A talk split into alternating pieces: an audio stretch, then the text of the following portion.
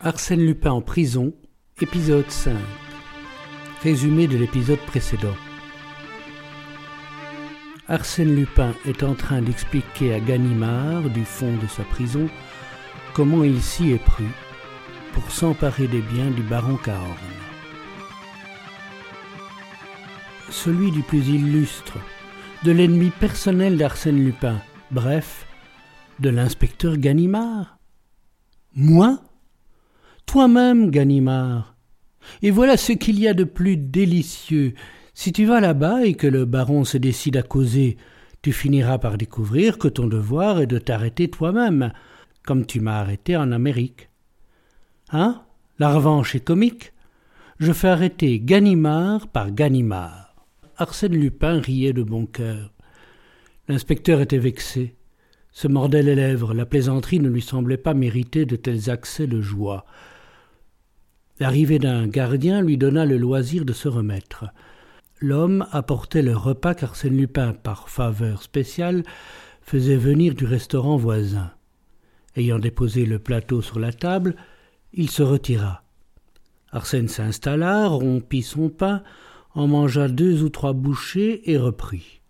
Mais sois tranquille, mon cher Ganimard, tu n'iras pas là-bas. Je vais te révéler une chose qui te stupéfiera l'affaire Cahorn est sur le point d'être classée. Hein? Sur le point d'être classée, te dis-je. Allons donc, je quitte à l'instant le chef de la sûreté. Et après Est-ce que M. Duduy en sait plus long que moi sur ce qui me concerne? Tu apprendras que Ganimard, excuse-moi, que le pseudo Ganimard est resté en fort bon terme avec le baron. Celui-ci, et c'est la raison principale pour laquelle il n'a rien avoué, l'a chargé de la très délicate mission de négocier avec moi une transaction, et à l'heure présente, moyennant une certaine somme, il est probable que le baron est rentré en possession de ses chers bibelots, en retour de quoi il retirera sa plainte. Donc, plus de vol. Donc, il faudra bien que le parquet abandonne. Ganimard considéra le détenu d'un air stupéfait. Et comment sais-tu cela? Je viens de recevoir la dépêche que j'attendais.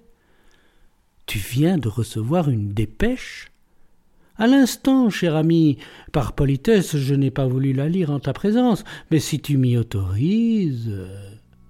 Tu te moques de moi, Lupin.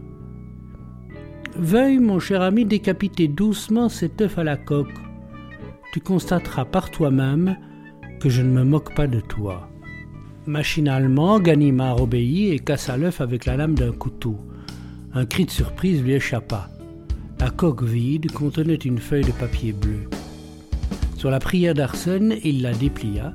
C'était un télégramme, ou plutôt une partie de télégramme, auquel on avait arraché les indications de la poste. Il lut. Accord conclu, cent mille balles livrées, tout va bien. Cent mille balles, fit-il. Oui, cent mille francs. C'est peu, mais enfin, les temps sont durs et j'ai des frais généraux si lourds. Si tu connaissais mon budget, un budget de grande ville. Ganimard se leva. Sa mauvaise humeur s'était dissipée. Il réfléchit quelques secondes, embrassa d'un coup d'œil toute l'affaire pour tâcher d'en découvrir le point faible. Puis il prononça d'un ton où il laissait franchement percer son admiration de connaisseur. Par bonheur. Il n'en existe pas des douzaines comme toi, sans quoi il n'y aurait plus qu'à fermer boutique. Arsène Lupin prit un petit air modeste et répondit Bah, il fallait bien se distraire, occuper ses loisirs, d'autant que le coup ne pouvait réussir que si j'étais en prison. Comment s'exclama Galimard ton procès, ta défense, l'instruction, tout cela ne te suffit donc pas pour te distraire? Non. Car j'ai résolu de ne pas assister à mon procès. Oh oh Arsène Lupin répéta posément Je n'assisterai pas à mon procès. En vérité? Ah, ça, mon cher T'imagines-tu que je vais pourrir sur la paille humide? Tu m'outrages Arsène Lupin ne reste en prison que le temps qu'il lui plaît, pas une minute de plus. Il eût peut-être été plus prudent de commencer par ne pas y entrer, objecta l'inspecteur d'un ton ironique. Ah, monsieur Raille. Monsieur se souvient qu'il a eu l'honneur de procéder à mon arrestation. Sache, mon respectable ami, que personne, pas plus toi qu'un autre, n'eût pu mettre la main sur moi si un intérêt beaucoup plus considérable ne m'avait sollicité à ce moment critique. Tu m'étonnes. Une femme me regardait, Ganimard, et je l'aimais. Comprends-tu tout ce qu'il y a dans ce fait d'être regardé par une femme que l'on aime? Le reste m'importe peu, je te jure. Et c'est pourquoi je suis ici. Depuis bien longtemps, permets-moi de le remarquer. Je voulais oublier d'abord. Ne ris pas. L'aventure avait été charmante et j'en ai gardé encore le souvenir attendri. Et puis je suis quelque peu neurasthénique. La vie est si fiévreuse de nos jours. Il faut savoir à certains moments faire ce qu'on en appelle une cure d'isolement. Cet endroit est souverain pour les régimes de ce genre. On y pratique la cure de la santé dans toute sa rigueur.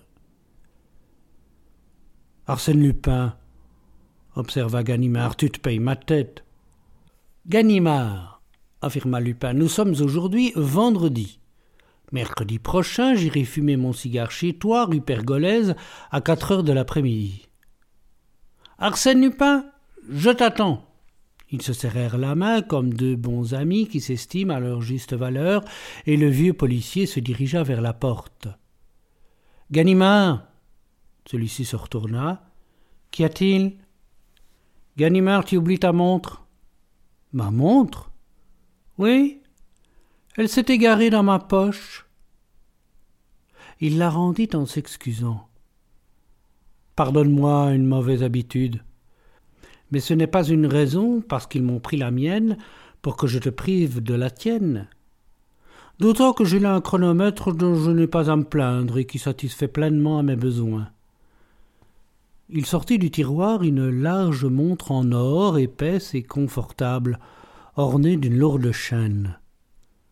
Et celle-ci, de quelle poche vient-elle? demanda Ganimard. Arsène Lupin examina négligemment les initiales J.B. Qui diable cela peut-il bien être Ah oui, je me souviens, Jules Bouvier, mon juge d'instruction, un homme charmant.